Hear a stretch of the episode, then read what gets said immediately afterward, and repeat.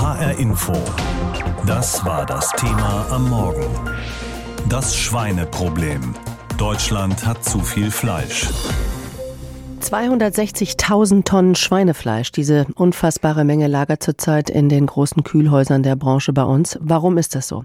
Das liegt an Corona, das liegt auch an der afrikanischen Schweinepest, kurz ASP. Das liegt aber auch daran, dass die Menschen immer weniger Fleisch generell essen. Die Preise sind ebenfalls im Keller. Gerade mal 1,25 Euro kriegt ein Schweinebauer pro Kilo. Deutschland in der Schweinekrise, das wird und muss auch die Agrarminister beschäftigen, die sich heute in Dresden treffen.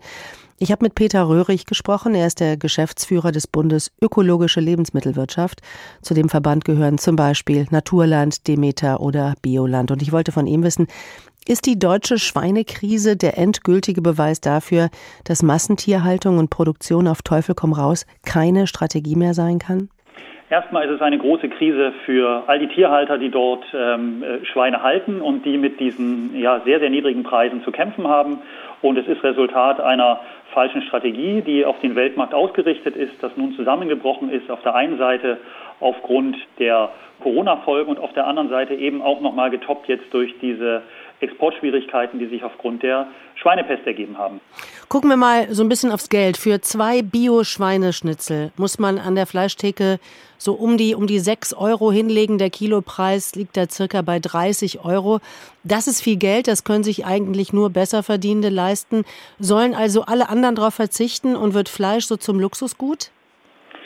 Das Fleisch, was wir vermeintlich billig kaufen, ist das eigentliche Luxusgut, weil die Folgekosten, die mit dieser Billigfleischproduktion verbunden sind, wir am Ende alle zahlen. Und das sehen wir abstrakt am Ende bei den Unwetterereignissen, die da sind. Wir erleben es aber auch in den ja, Schweinefleischproduktionsregionen, wo das Grundwasser durch zu viel Gülle verunreinigt ist und wo die Wasserrechnung steigt. Wir erleben es schlussendlich auch bei dem Thema Antibiotikaresistenzen, wo wir in Schwierigkeiten hineinlaufen. Insofern haben wir es mit den Preisen an der Ladentheke nicht mit Warenpreisen, sondern mit verzerrten Preisen zu tun, mit Marktversagen zu tun. Und wir müssen anfangen, zu diesen Warenpreisen zu kommen, das Marktversagen aufzuheben. Und dann wird sich auch der wahre Preis eines Schnitzels anders darstellen. Da muss man aber viel tun, weil bislang ist es so, dass wirklich 95, 96 Prozent der Ware, die bei uns über die Ladentheken in Deutschland geht, konventionelle Ware ist. Also wie, wie soll diese riesige Nachfrage eigentlich anders als über Masse bedient werden? Wir müssen ja insgesamt umsteuern, wenn wir uns die großen Umweltherausforderungen und wirtschaftlichen Herausforderungen anschauen. Das Modell der Masse kommt tatsächlich an ein Ende. Wir erleben die Klimaauswirkungen, die uns teuer, teuer zu stehen bekommen. Wir haben die gesundheitlichen Auswirkungen, die uns teuer, teuer zu stehen bekommen. Und wir erleben ja auch, wie die Landwirte, die darin arbeiten, bis hin auch zu den Schlachtbetrieben, wo es ja sehr bedrückende Bilder gibt, ja ein System sind, das, das im Grunde alle krank macht und niemanden gesund.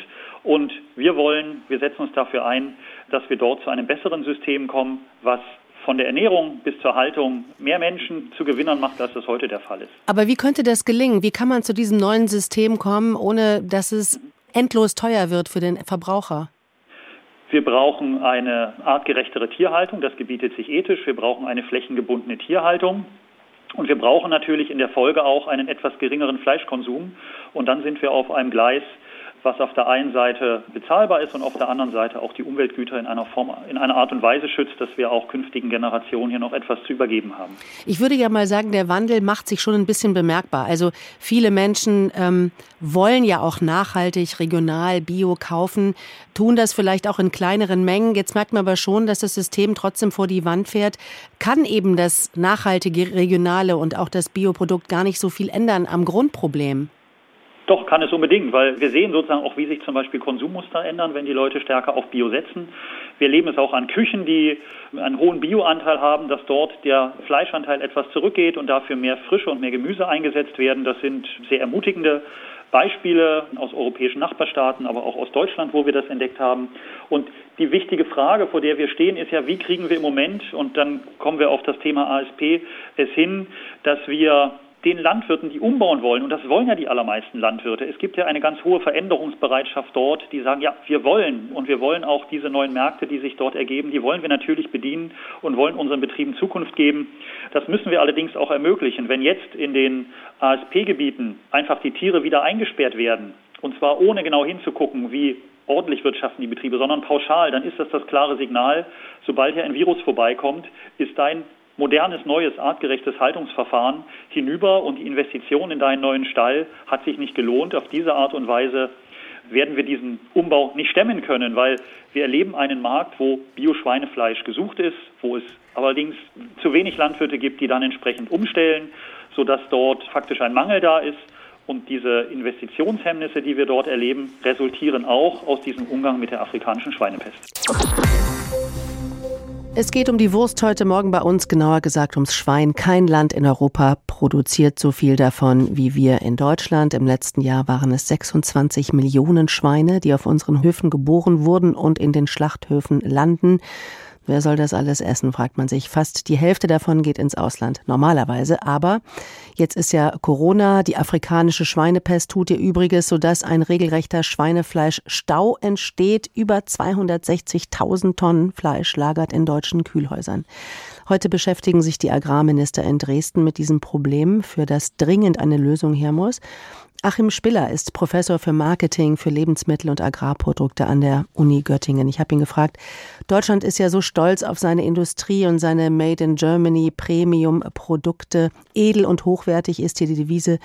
Wie kommt es aber, dass wir ausgerechnet bei Fleisch so auf Masse und Billigproduktion setzen? Ja, das ist wirklich eine spannende Frage, denn in der Tat, Deutschland setzt beim Fleisch äh, lange Jahre, zum Teil auch ziemlich erfolgreich, auf Kostenführerschaft, also europaweit die billigsten Preise. Und wenn wir uns anschauen, woran das liegt, dann hatte das zu tun damit, dass wir sehr niedrige Lohnkosten in der Schlachtindustrie äh, hatten. Ähm, wir haben alle noch die Diskussion aus dem letzten Jahr zu Tönnies im Ohr. Das ändert sich jetzt, aber ähm, es war gerade eben die sehr erfolgreiche kostenorientierte Schlachtindustrie, ähm, die die deutsche Landwirtschaft da mitgezogen haben auf diesem Exportweg. Mhm. Auch die Bauern bekommen nicht wirklich viel für ihr Gut. Im Moment sind es rund 1,25 Euro für ein Kilo Schweinefleisch. Im Supermarkt ist das Kilo dann schon für 7 Euro zu haben. Können die Landwirte zu diesen Dumpingpreisen überhaupt so arbeiten, dass es allen gut, also ihnen und auch den Tieren? Nein, die jetzigen Preise sind äh, für die Landwirte nicht verträglich. Da äh, arbeiten sie zu erheblichen Teilen unter Kosten. Die Kostenunterschiede in der Landwirtschaft sind einigermaßen groß. Also manche kommen da so gerade noch mit klar, die meisten anderen zahlen gerade drauf. Im, Im Jargon werden die Werbezettel der Supermärkte, was ich nicht wusste, Schweinebauchanzeigen genannt. Das fand ich ganz passend. Da wird in bunten Prospekten Fleisch zu Billigpreis angepriesen. Also am Ende wird's verramscht bei uns, ne? Ja, der Lebensmitteleinzelhandel hat lange Zeit ähm, Schweinefleisch, Fleisch insgesamt als Lockvogelangebot genutzt. Ähm, da haben Verbraucher immer besonders drauf geschaut auf die Preise, kannten die auch, hatten die gut im Kopf weil ähm, das ja auch ein eher hochpreisigeres Produkt war. Und deshalb eignete sich das für den Handel gut, um Sonderangebote dort zu geben und die Kunden dann in den Laden zu ziehen und dann eben vieles andere mitzuverkaufen, eine sogenannte Mischkalkulation. Naja, und äh, auf diese Art und Weise hat der Lebensmitteleinzelhandel in Deutschland die Verbraucherinnen und Verbraucher über 20 Jahre zu sehr preisbewussten Fleischkäufern gemacht. Und jetzt ändert sich das so peu à peu ganz langsam. Aber äh, zu langsam. Der deutsche Kunde denkt bei Schweinefleisch automatisch noch an billig, Sie nennen es preisbewusst. Ähm, ist es marketingtechnisch eigentlich so eine gute Idee, dass man immer damit wirbt, äh, bei uns gibt es das, das, Kilo Schweinefleisch schon für sieben Euro? Ähm, oder äh, bekommt Schweinefleisch durch solche Dumpingaktionen ein Imageproblem, eben, dass es Ramschfleisch ist? Ja, da ist auch was dran und es ist auch marketingmäßig zunehmend ungeschickt. Also wir wissen aus unseren Studien, äh, Verbraucherstudien, die wir gemacht haben, wir haben ungefähr ein Viertel der Menschen in Deutschland, die sehr preisbewusst sind, die tatsächlich auf diese Schweinebauchanzeigen schauen und ihr Geschäft danach aussuchen. Ein Viertel, die interessieren sich für Fleischpreise überhaupt nicht. Denen kommt das eher spanisch verdächtig vor, wenn das Fleisch zu günstig ist. Und die Hälfte der Verbraucherinnen und Verbraucher, die so ein bisschen dazwischen ist, die da schon drauf achtet, wenn, aber die auch zunehmend auf Qualität achten.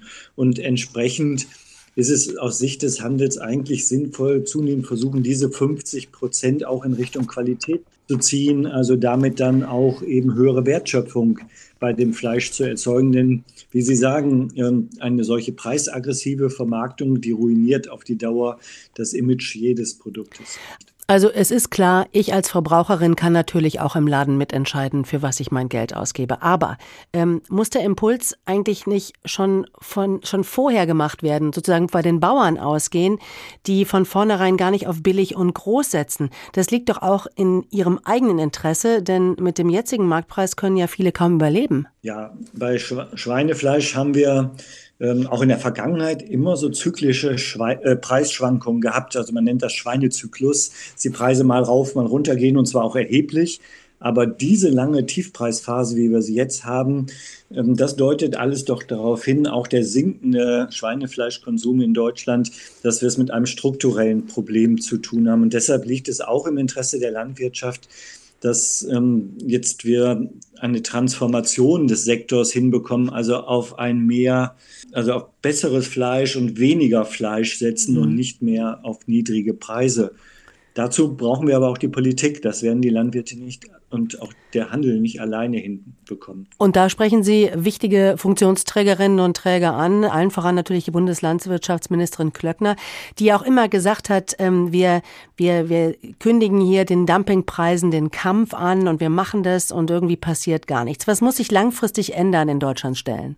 Ja, wir brauchen insbesondere mehr Tierwohl in der Landwirtschaft, in der Tierhaltung, weil sich das die Einstellung der Menschen zum Tier geändert hat. Also wir sehen das aus unseren Forschungsarbeiten. Menschen, die Haustiere halten zum Beispiel, die gucken ganz anders auch auf die sogenannten Nutztiere, auf Schwein, Huhn und Kuh und verlangen ähm, dann auch zunehmend mehr, dass mit diesen Tieren anders umgegangen wird. Und dazu brauchen wir einen politischen Plan. Der liegt eigentlich vor. Den hat eine Kommission, die sogenannte Borchert-Kommission, vor anderthalb Jahren der Politik auf den Tisch gelegt als Empfehlung. Und eigentlich Bundestag, Bundesrat haben sich auch fast einhellig, der Bundesrat sogar einstimmig dahinter gestellt. Leider ist das äh, noch nicht umgesetzt worden. HR Info. Das war das Thema am Morgen. Das Schweineproblem. Deutschland hat zu viel Fleisch. In Deutschland wurden zuletzt 7,8 Millionen Tonnen Fleisch produziert. Zwei Drittel sind Schweinefleisch, der Rest kommt von Geflügel und Rindern. Und Fleisch im Supermarkt ist oft billig. Darunter leiden vor allem die Bauern. Die Schweinebauern, sie stöhnen schon lange, sie exportieren weniger, sie bekommen weniger Geld für die Tiere und der Pro-Kopf-Verbrauch in Deutschland geht seit Jahren zurück. Vor 20 Jahren, da aß jeder hierzulande noch rund 40 Kilogramm Schweinefleisch im Jahr. Mittlerweile sind es nur noch so um die 32. Darum geht es heute unter anderem auch, wenn sich die Agrarminister in Dresden treffen. Lars Hofmann über die Lage der Schweine. 2020 wurden in Deutschland 53 Millionen Schweine geschlachtet.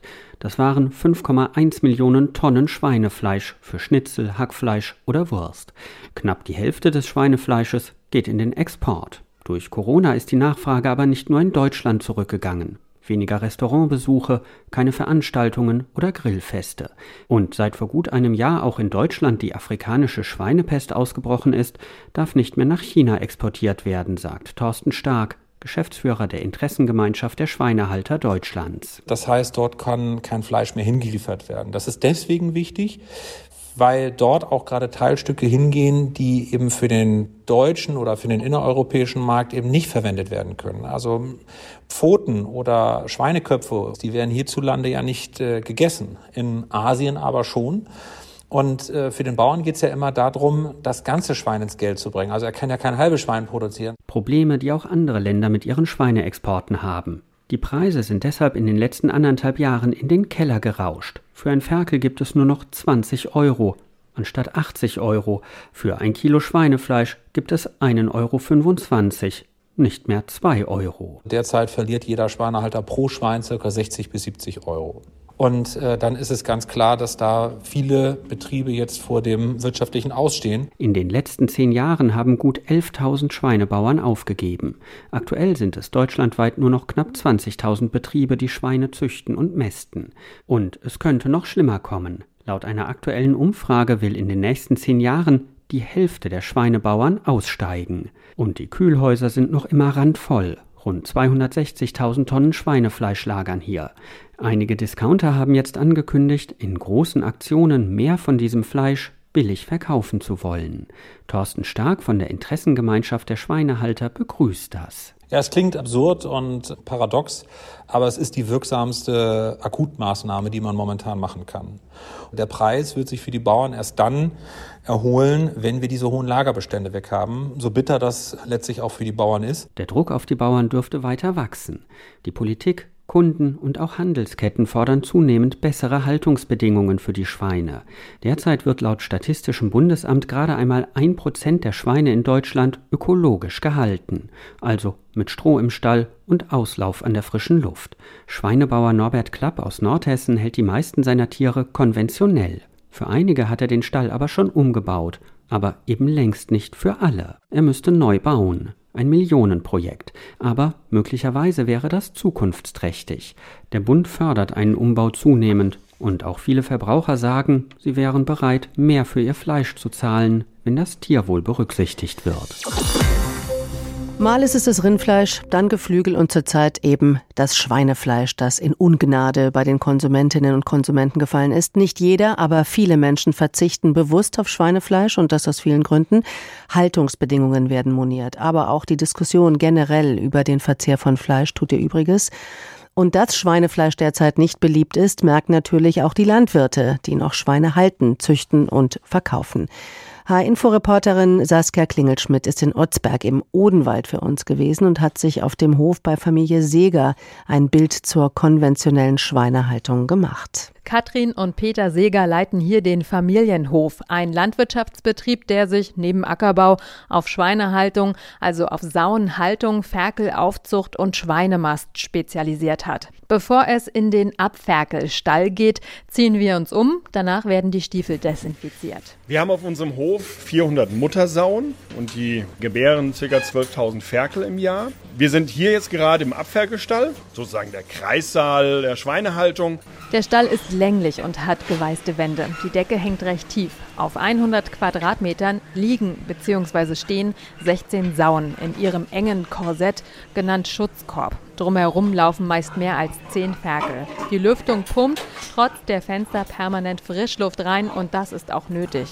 Katrin Seeger beschreibt weiter. Für die Ferkel eine warme Fläche und einen etwas weicheren Boden und die Sau liegt auf dem Gussrost der Rost ermöglicht, dass sie trocken und sauber liegt und eben nicht in ihrem eigenen Kot und Urin, wie es auf Stroh liegen würde. Der Hofsäger ist das, was man einen konventionellen Schweinemastbetrieb nennt. Die Segers sagen, sie wirtschaften nachhaltig. Wir füttern unser eigenes Getreide, wir können unseren Dünger, den die Tiere liefern, selber komplett auf unseren Feldern ausbringen. Und durch diesen organischen Dünger sparen wir uns den Mineraldünger, der mit hohem Energieaufwand erzeugt werden müsste und somit auch wieder das Getreide ernten können, das wir verfüttern. Ein Kreislauf, von dem sie profitieren könnten, doch die letzten zwei Jahre seien bitter gewesen. Als Gründe nennt Seger die Schlachthofschließung bei der Firma Tönnies wegen Corona und die afrikanische Schweinegrippe im Osten Deutschlands. Ergo, das Fleisch bleibt hier und wird billiger. Peter Seeger. Also wir brauchen 1,50 Euro, um ein Kilo Schweinefleisch zu produzieren. Wir bekommen momentan 1,20 Euro, aber es gab auch schon Jahre, wo man 1,70 Euro, 1,80 Euro bekommen hat. Die Segers haben noch einen Vertrag mit einer Handelsgesellschaft, die Fleisch abnimmt. Zwar nicht für 1,50 Euro, aber etwas darunter. Jetzt könnte der ein oder andere denken, wie wäre es denn mit einer Erneuerung oder Umstellung auf Biofleisch? Die Segers wären nicht mal abgeneigt. Naja, wir würden hier die Bucht etwas größer machen, weil wir auch viele Ferkel haben. Und ja, die Sau wird ihr Bewegung ab dem fünften Tag geben. Wenn man mit dem Betriebsmodell, ich halbiere meine Tierhaltung und investiere eine Million bei der Bank Geld dafür bekommt, sind wir vielleicht auch dabei. Ich glaube, ganz viele hessische Schweinehalter wären da gerne dabei. Nur dazu brauchen wir ein Signal aus der Politik und noch viel wichtiger vom Verbraucher, vom Markt. Aber wer für Schweinefleisch nicht mehr bezahlen will, der kann auch nicht auf Veränderungen pochen. Peter Seeger ist sicher, dass die Preise für Schweinefleisch wieder steigen. Aber ob die Branche in zehn Jahren in Deutschland noch wichtig ist, da ist er skeptisch. Und trotzdem arbeitet das Ehepaar Seeger mit ihren Schweinen weiter. Es ist, wie sie sagen, ihre Berufung. HR Info. Das Thema. Wer es hört, hat mehr zu sagen.